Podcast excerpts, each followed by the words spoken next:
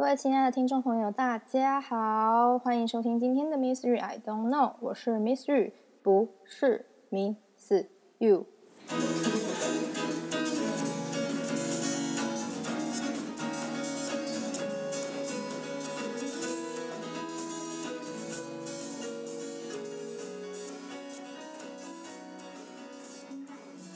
节目来到第九集，这一集呢是 Q&A 特辑，我收集了一些听众朋友们的提问，还有一些我觉得可以不用太长的篇幅就说明完的问题，也就是把录不了一集的这些问题全部都收集起来放在这一集里面。那一样还是要说，我是用我。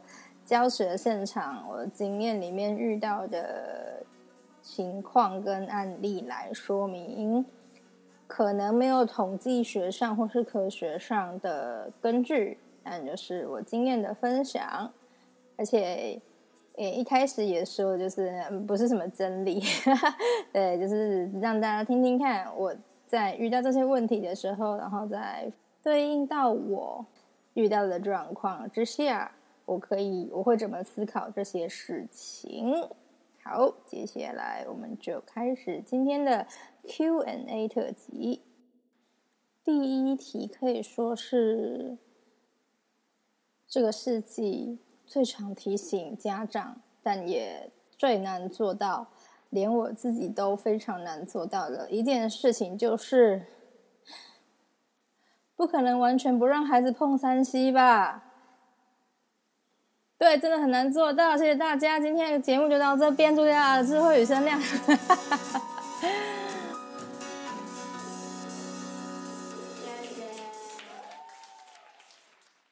好啦，回来啦。言归正传一下，基本上这个年代，我们生活日常的每一件事情，都跟手机、电脑或电视广播，现在又还有 Podcast。紧紧的绑在一起了，就是 Miss 于自己。我在暑假我录了 Podcast，然后我把我近年来的艺术创作的作品整理成了一个 IG。那我也为接下来的工作开始准备教材啊，然后我也当然也疯狂的追剧啊，全部都靠三 C 产品，我也没有办法摆脱三 C，但我是大人了。世界卫生组织在近年内已经把三 C 成瘾、跟毒瘾，还有对糖的上瘾都并列成一种瘾，然后是会影响身心理甚巨的一个行为，需要提醒各位家长要警醒这件事情的。就我自己在教育现场的观察呢。嗯，因为在实验教育学校，不只是华德福学校，蛮多教育的理念都会蛮严格的要求家长不要让孩子太早或太频繁的接触三 C 用品。那我自己在观察那些常接触三 C 用品的孩子，首先从生理上来说呢。当然，近视啊、视力上面散光这一类的情况就不用说了。那接下来呢，他们会学电视、电影上面的语言跟肢体动作。你看，因为三 C 很方便嘛，你要播几次也就有几次，总是比我们人，你可能你提醒孩子提。提醒几次你会开始不耐烦，你会开始累。电视不会啊，电视电影你你就按下去之后就播，电视按下去它就播。所以他学习电视上的东西比你教你亲身去教他又快又方便又省事的多了，更容易重复播放。那他要学习电视上面的语言肢体。不管它是正确的、不正确的、健康的、不健康的，对孩子好的或有害孩子的，他们都会最快的学会那上面的东西。大人需要警醒的是，你希望孩子说那样子的话吗？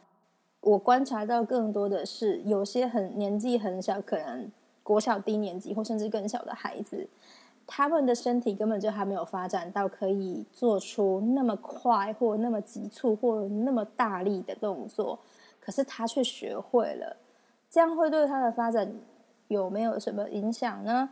我不是医生，所以我没有办法断言。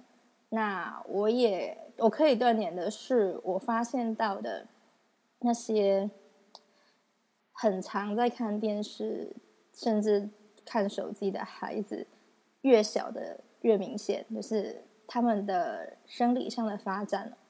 我没有经过正式的统计，科学上的统计，但是我跟他们接触的经验都感觉到，哦，他们的生理上的发展都比较慢一些。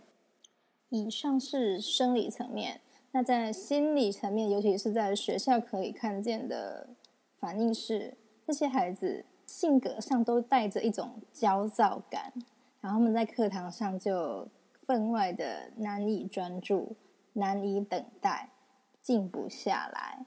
那如果他的家庭支持又偏弱的话，那我可以发现的是。这些孩子，他的身体跟心理的界限都不明显。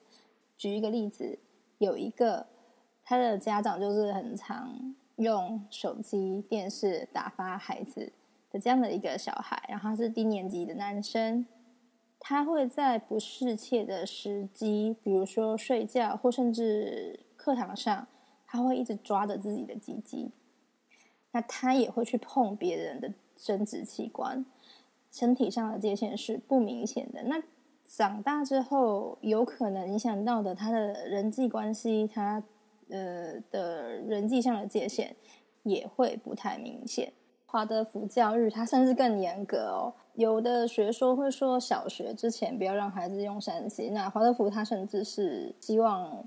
国中之前都不要用三 C，而且也不能搭飞机的。三 C 跟飞机对孩子都有，我们现在可能不太有办法理解的身心理上的影响。那我也知道，我就认识一个他是电脑工程师的朋友，他甚至觉得让孩子早一点接触科技是好的啊。我必须说，今天为什么医学是显学，感觉心理学跟艺术教育也。慢慢的蓬勃发展，受到注目了。华德福教育却不是，真的是对的吗？会不会是因为有商业价值？然后我们现在活在一个资本主义的社会一样，我上面说到的医学、心理、艺术有利可图，所以它变成写学，所以它变成一个大家都可以接触到、大家都会知道的一种学问。还有像语言教育也是啊。那我甚至有时候都觉得，会不会连教育变成显学，变成大家都必须接受的东西，真的就是正确的吗？大家可以思考看看。下一题：如何陪伴孩子度过他们的叛逆期？根据不同的学说，不同的身心理发展，有人说三岁猫狗嫌，五岁鬼不理，九岁风暴，然后就要青春期喽。感觉人类一辈子都在叛逆啊。嗯，大致上来讲一下，学龄前的幼儿，他们需要的是一个模仿的对象，他们的语言、他们的肢体动作都要靠模仿身边的大人所所说的、所做的。所以这时候的孩子，他们需要的是一个好的模仿对象。那学龄的儿童，就是大概国小阶段的孩子，他们需要的是一个典范、权威。所以你会发现，国小老师比幼儿园老师凶很多，因为他们需要树立一个权威出来，让学龄期的儿童可以去顺服他们。那接下来就是青春期了，也就是通常家长会最难面对，很很长，就是。孩子们的青春期刚好会碰上妈妈的更年期，就是两个身心里都很不稳定的状态下，却也要相处在一起。好，青春期的特色是他们会质疑权威，所以他们对于学校的老师、家里的爸妈就是各种的不爽，各种的看不顺眼。那他们也会在这个时期开始跟同才有比较密切的关系，他们。崇拜的对象会转为厉害的同才，或者是偶像明星，不管是影视的明星，或者是运动的明星，那他们也容易在这个时间踏上黑道。他们就觉得哇，大哥那个八八加九好帅哦，好厉害哦，打架，好好跑没啊。他们容易被这样的东西吸引，所以他们这个时期需要的是一个温柔、坚定而且有实力的陪伴者，但是不是跟他们当朋友。这个时期的孩子身边的大人、爸妈、师长，不是跟他当朋友，也不是跟他硬碰硬。我们只要温柔、坚定，而且你必须适时的让他知道。你的厉害之处，像我认识的学校里面带领中学生，然后会让学生们喜爱崇拜的老师，并不是他们去讨好学生，而是。他们有一个个人的特质或气质，他们可能在他们指导的科目上真的就很厉害，然后问题都很能解决。然后孩子想要呛他的时候，不会那么容易 就被呛到，然后就变小灯就可以这样子，而是很坚定的跟他们一起相处，又要让孩子能够幸福。你是个有能力解决问题的大人，这才是嗯我们说的那个 teenager 的那个。青春期的时候，孩子身边的大人可以扮演的角色。再来下一题，下一题是一个千古之谜啊！这个题目是来自于网络上，你如果 Google 华德福教育，你可以在一些妈妈宝宝之类的讨论区发现有人问了这个问题，就是有一位妈妈她在去一间华德福的幼儿园。跟主管面谈入学的事宜之后提出来的一个问题，那就是他说，为什么那个主管会说幼儿园小朋友不能看绘本？他说读。会看绘本不是很好吗？从小就培养阅读的习惯呐，不是很好吗？为什么那个校长要这样说？那间学校好奇怪哦。那下面有几个人回复他，但是没有人告诉他是为什么，就只有在那说哦，山西我还能理解，但是绘本会到底是为什么？是什么奇怪的学校？好，因为我不知道他实际跟那个学校的主管面谈的实际内容是什么，但我。跟我几个同事讨论之下，我们得到的结论是，那个主管应该是跟那个家长妈妈说，不宜太早看绘本的原因。第一个，有些绘本的字太小嘛，然后其实太小的孩子也还不认识字啊，他们就只能看图。华德福教育会认为。一个婴儿降生到这个世界上，他的状态应该是梦幻的，对这个世界理解也是模糊的。我们可以说他是来到一个混沌的状态当中。然后我们可以想象的是，他们的感官是慢慢慢慢的打开的。这应该大家可以理解，就是婴儿刚出生的时候，好像是先有听觉嘛。然后视觉其实是比较模糊的，但但日后才会慢慢的越来越清晰，越来越清晰。那在华德福教育里面呢，认为孩子的这个过程，他可以接触的东西，就尽量让他保持在一个梦幻的、柔和的状态，对孩子才是舒服的，才是适合他们发展的。那可以。举的例子，比如说华德福学校，他们有一个很特别的艺术课程，就是湿水彩。画湿水彩的时候，我们会先把画纸泡过水。你再画水彩上去，都容易画出一些朦朦胧胧、没有边界的东西，你很难画出锐利的、嗯轮廓明显的图像。这是其中一个。然后像他们在幼儿园之前，他们甚至连使用，比如说蜡笔也好，或是刚刚说的湿水彩也好。他们所使用的画纸，老师都会先把它那本来是长方形的纸嘛，甚至会把那四个纸的角胶把它修成圆的。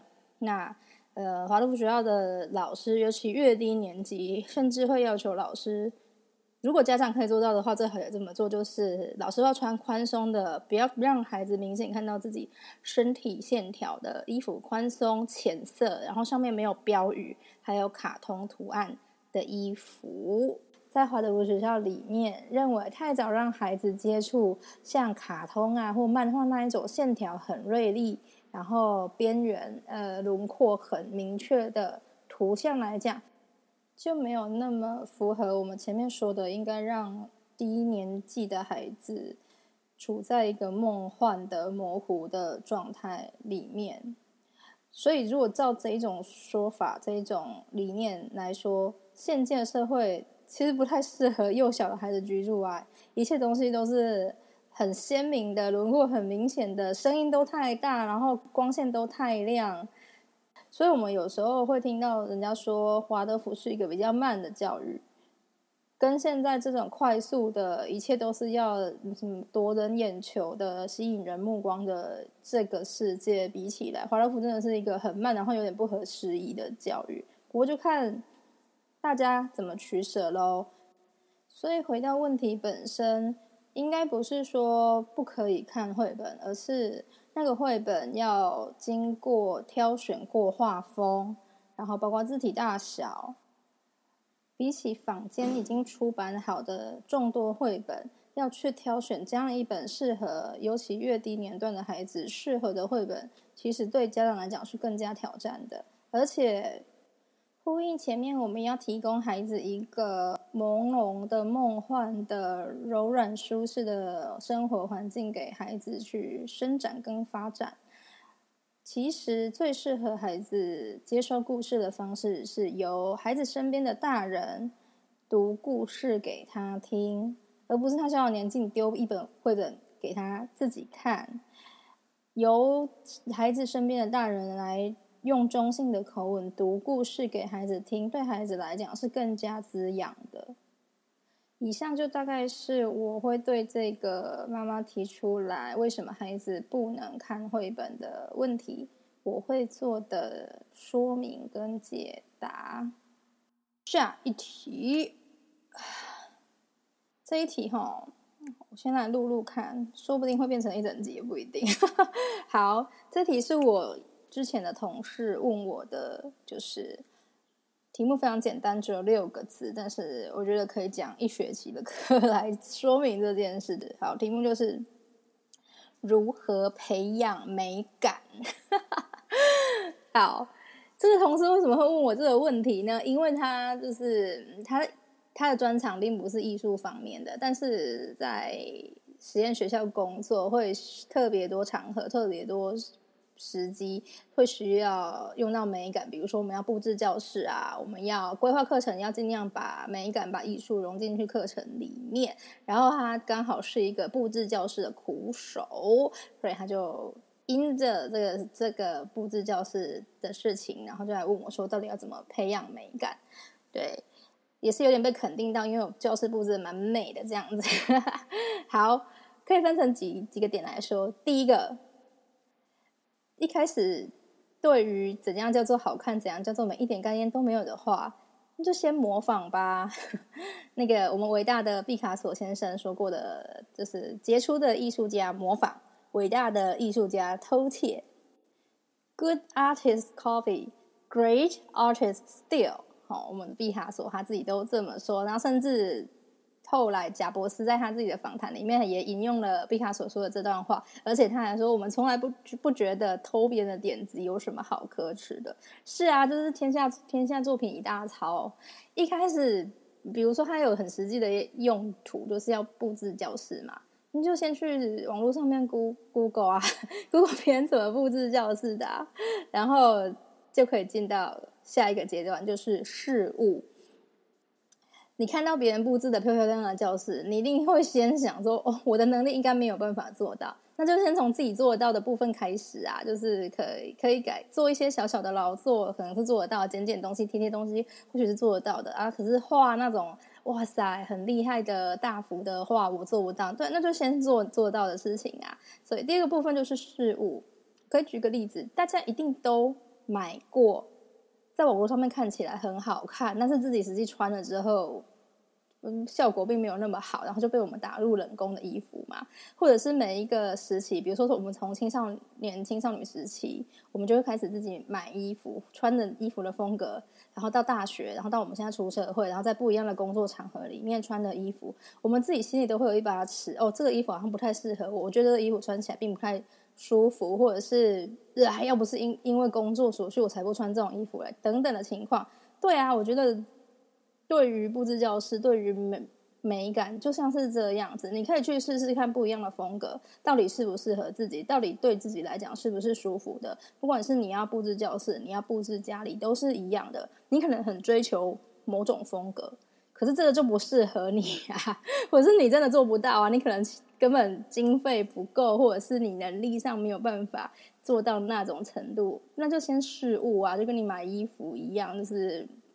我现在活到快要中年了，我也才逐渐的摸索出自己穿衣服的风格，然后就有点浪费，就是我真的是送给别人或丢掉蛮多衣服，就就觉得不适合自己。我这个年纪我不会再穿那样子的衣服了，我就送给其他人。对，然后现在留下来的就真的是我觉得适合自己、自己穿的舒服的精致的衣服，就像这样。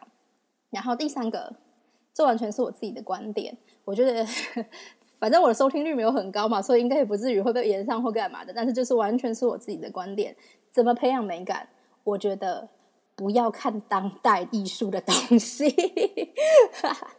我举个例，就是嗯，我我我们伟大的村上春树作家，我大村上春树，他写的很有名的那一本书《挪威的森林》，然后男跟男主角同一个宿舍的学长叫永泽，他。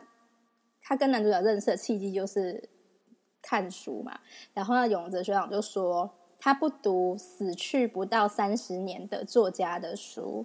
他说，并不是因为我不相信现代文学哦，只是我不想因为阅读未经时间考验的东西而浪费宝贵的时间。人生很短呐，不对哦，我也是这么觉得的。如果在很有限的时间，我们每天都要被各样的生活琐事、工作、小孩占据时间，我只有很少的时间可以培养美感。那我当然是看那个最经典的东西呀。那怎么过滤这些经典的东西？就是去看经过考验过还可以留下来的东西。我个人会这么觉得。然后，如果你更有心的话，去修一点艺术概论、艺术史相关的课程，或者去读一些。这样子类型的书，我个人觉得看当代的，我自己是教育部认证的艺术人文老师，我都觉得 看当代的东西，我自己都看不懂啊。对，所以我会，这是我自己的观点。我觉得如果你的时间有限的话，先不要看当代的东西，然后一开始。什么都不会，就先模仿，就先学别人，然后不断的事物，最后再来整理出自己的一套美感。这一定是花时间的啦，不可能一触一触可及。然后，嗯，因为台湾台湾的美学教育就是已经被诟病了两百万次了，这也不用我再多智慧了。就是呃，要有独特的美感，适合自己的美感，呃，美学观。是需要时间，然后需要非常多，可能必须去看非常多的展览、非常多的书，去听写课，才可以慢慢的累积起来的。不是一个人告诉你怎么做就怎么做，那这只是停在第一个阶段模仿而已。最后一题是听众朋友在听过第七集，就是也是儿童绘画的那一集之后提出来的问题。他说里面我有提到，为什么要小朋友把画纸涂满呢？我看到这个问题的第一个反应是想要反问他为什么不画满？嗯，我所谓的画满，并也不是就是一画图画纸上一点点白白的都不能有啦。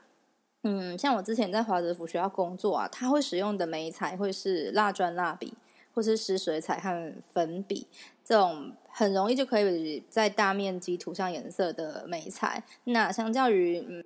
华德福以外的学校，它可能会比较常采用，比如说彩色笔啊，或是铅笔来画画。这两个眉彩比较难在短时间内就涂满很多颜色。然后，就华德福教育来讲，这两个就是会像我之前提到的，它会比较容易画出那种锐利、边界明显的眉彩。所以，像这样的眉彩，彩色笔啊、铅笔、色铅笔，我们会等到孩子年纪是更长的时候才会让孩子使用。嗯，应该会蛮容易就有办法把。画纸涂满的，我觉得这个朋友应该是有这方面的考量，就是就不容易涂满，要很花很多时间才办法涂满啊。可能是因为这样才有这个问题。那还有其他方面，我可以分享的是，我们的美学观念里面，像东方的水墨画会有留白，那西方也会有 less is more 这种美学观。那我甚至刚刚才在 Facebook 上面看到一个一个就是艺术界的新闻，就是有一个丹麦艺术家，他跟博物馆申请了两百多万台币的那个他要创作的材料经费。可是因为他后来发现他自己的工资都比不上这两百多万的材料费，他就悲从中来，所以他就交给博物馆两个空白的画框，然后跟博物馆说这是他新创作的作品，作品的名字叫做“拿了钱就跑 ”，Take the money and run。对，他就真的把这两个画框取这两个名字，然后之后就已读不回博博物馆了，对对对，不跟他们联络。但是这个博物馆还是展示了这两幅作品哦。而且他们就赚到了眼球跟流量嘛，新闻门票钱，而且还因为因为他们是有签约的，所以这个艺术家还是要还钱，还是要把那两百多万还给博物馆。好，撇出这种极端又奇怪的例子不说，孩子的画画，嗯，尤其是我们为了要进行艺术治疗，或者是进行某种评估评量而进行的绘画，或者是。他们每周会有的艺术课，那其实孩子他们是在这些课堂上练习哦。我们并不需要他有主观意识，或是刻意为之的在图画纸上面留下空白。这跟他们的课程安排上面有一个空白时间、下课时间意向是不一样的哦。尤其是在嗯，我们要治疗或评估孩子的时候，他画越多东西，越能帮助我们去判断、判读出他一些什么状况的嘛。那除此之外，华德福教育里面也有一个 wholeness，就是完整圆满的观念或是要求。然后这是一个对课程或是活动规划的期许。比如说，嗯，华德福的教室里面很常会有围圆圈要进行的活动，我们叫做 morning circle 或者 circle activities。对，就是很长会是老师跟学生要围成一个圆。我们一天的课程开始就会是全校围成一个圆，然后一起唱歌，然后一起念念诗。开始我们一天天的活动。那我们在课，因为这个概念，所以我们在课程规划或者是活动规划的时候，我们也会需要把每一个参与在当中的人都考虑进去，包括会来参加这整个活动的孩子、所有的老师跟家长。所以我之前有遇过，就是比较菜、比较生熟的老师，没有那么了解华德福教育的知识背景的老师，他规划活动的时候就会规划一些，嗯，比如说他会安排。自己或某一少数人，就是一直要在一直要在后台工作，然后主要的活动是在前面，然后其他的人带领。这其实他应该要考虑一个可以让大家都可以参与在当中的活动，会比较符合华德福的这哲学背景。好，然后另外。在我自己的经验上，基本上经过我引导啦，不管是他是有自闭症光谱的孩子，或是他智智能上真的有障碍，其实在我引导之后，他们都会有办法。虽然他们不会画出什么具体的东西，但是他们都是有那个能力，只要他有办法拿笔，就会有办法把画纸涂满啊，不是把整张纸都涂的完全没有空白，而是有的地方看起来都是比较空，比较缺乏物件。你还是有办法引导他，你就会告诉他说这边可以再多画一些什么，哎，这边可以再做什么啦？换帮他换个颜色的呃画笔，然后再再带着他画。我几乎不会拉着他的手，然后告诉他要画什么，他们都还是有办法自己画出来的。对，所以如果不是孩子上能力真的有困难，而是他刻意的留白不画的话。我遇过，这都是比较极端的个性。有我看过孩子，也看过大人，就是我的同事有这样的倾向。他们会故意就是坚持留一个地方，就是不画。在我的判断跟跟这些孩子或大人相处的状况之下，我我可以看得出来，他们的在个性上都有一种固着性。固着性就有点像是，嗯，比如说我们知道的雅思伯格，他们会有某一些就是很固执的地方，然后没有办法轻易扭转的部分。那如果今天他是个大人，他有办法跟自己性格上的这个部分相处的话，然后或者是他有办法。正向的看待这个倾向的话，那很好，他就是这样子相处啊。虽虽然我没有很喜欢跟那样子的同事相处，哈，我就会避开哈。但是我今天是孩子，如果今天是学生，我们就要用教育学上有所处置。对我们，要不就是教会他与跟这种倾向共处的方式，要不然就是也有一些教学上的方法，或者是透过一些我之前学过的疗愈教育，是有办法把他们。往会有两个极端嘛？他现在极端就是超级固执，然后一个另外一个极端就会是超级随便。那我们当然希望这两个极端可以向中间趋趋向一个平衡一点的状态。对，是有办法帮助他们教导他们的方法跟可以进行的教室教教室或教育上的活动的。好，那最后很单纯的原因不。为什么一定要要求孩子画满？因为不要让他们浪费纸啊。嗯，首先，华都学校的纸真的都是品质很好的。我就是说，说白话就是贵，所以主管也会要求我们不能让孩子浪费纸张。如果今天他们是用他们自己从家里带来的什么呃那种呃公司行号送的那种日历手册啊哈，在涂鸦的话，我几乎不会管他们。要不要画嘛？但我会了解他们在画什么，因为一定要知道教室里面发生的所有事情。那如果他们是自己用自己带来的本子在涂鸦的话，除非是像之前我提到的比较极端的例子，就是。有小女孩一直在画生殖器官，或者是他们画的内容频繁的出现打斗啊、杀人，或甚至他们用画画在霸凌别人。比如说，他们就会画，就是他们比较不喜欢的小孩的同学，然后就比如说画他被杀掉啊，画他被打，像这样的很比较极端，或者是会引起冲突的状况，我才会介入。好的，所以这一集又很长了，就录到这边。如果大家还有什么想问的问题，想听的主题的话，就再写在留言区或是私信给我，我都有收到哦。就是我有一些亲朋好友，他们都会问我一些听完节目之后给我的 feedback，非常感谢大家。但是也要预告一下，这次是第九集，下一集第十集就会是这一个节目这一季。的最后一集喽，下一集会做详细的说明，为什么会有这样的决定。好，没关系，还是会把一样把我的联络方式放在资讯栏，那在各大的影音平台也都可以听到。Miss Red 当到这个节目喽，请有兴趣的听众朋友，虽然已经快要结束了，但是还是可以订阅起来反复听。那今天的 Miss Red 当到就录到这边，愿大家的智慧与声量，并神与人安，你们的心都一同增长。Goodbye，拜拜，拜拜。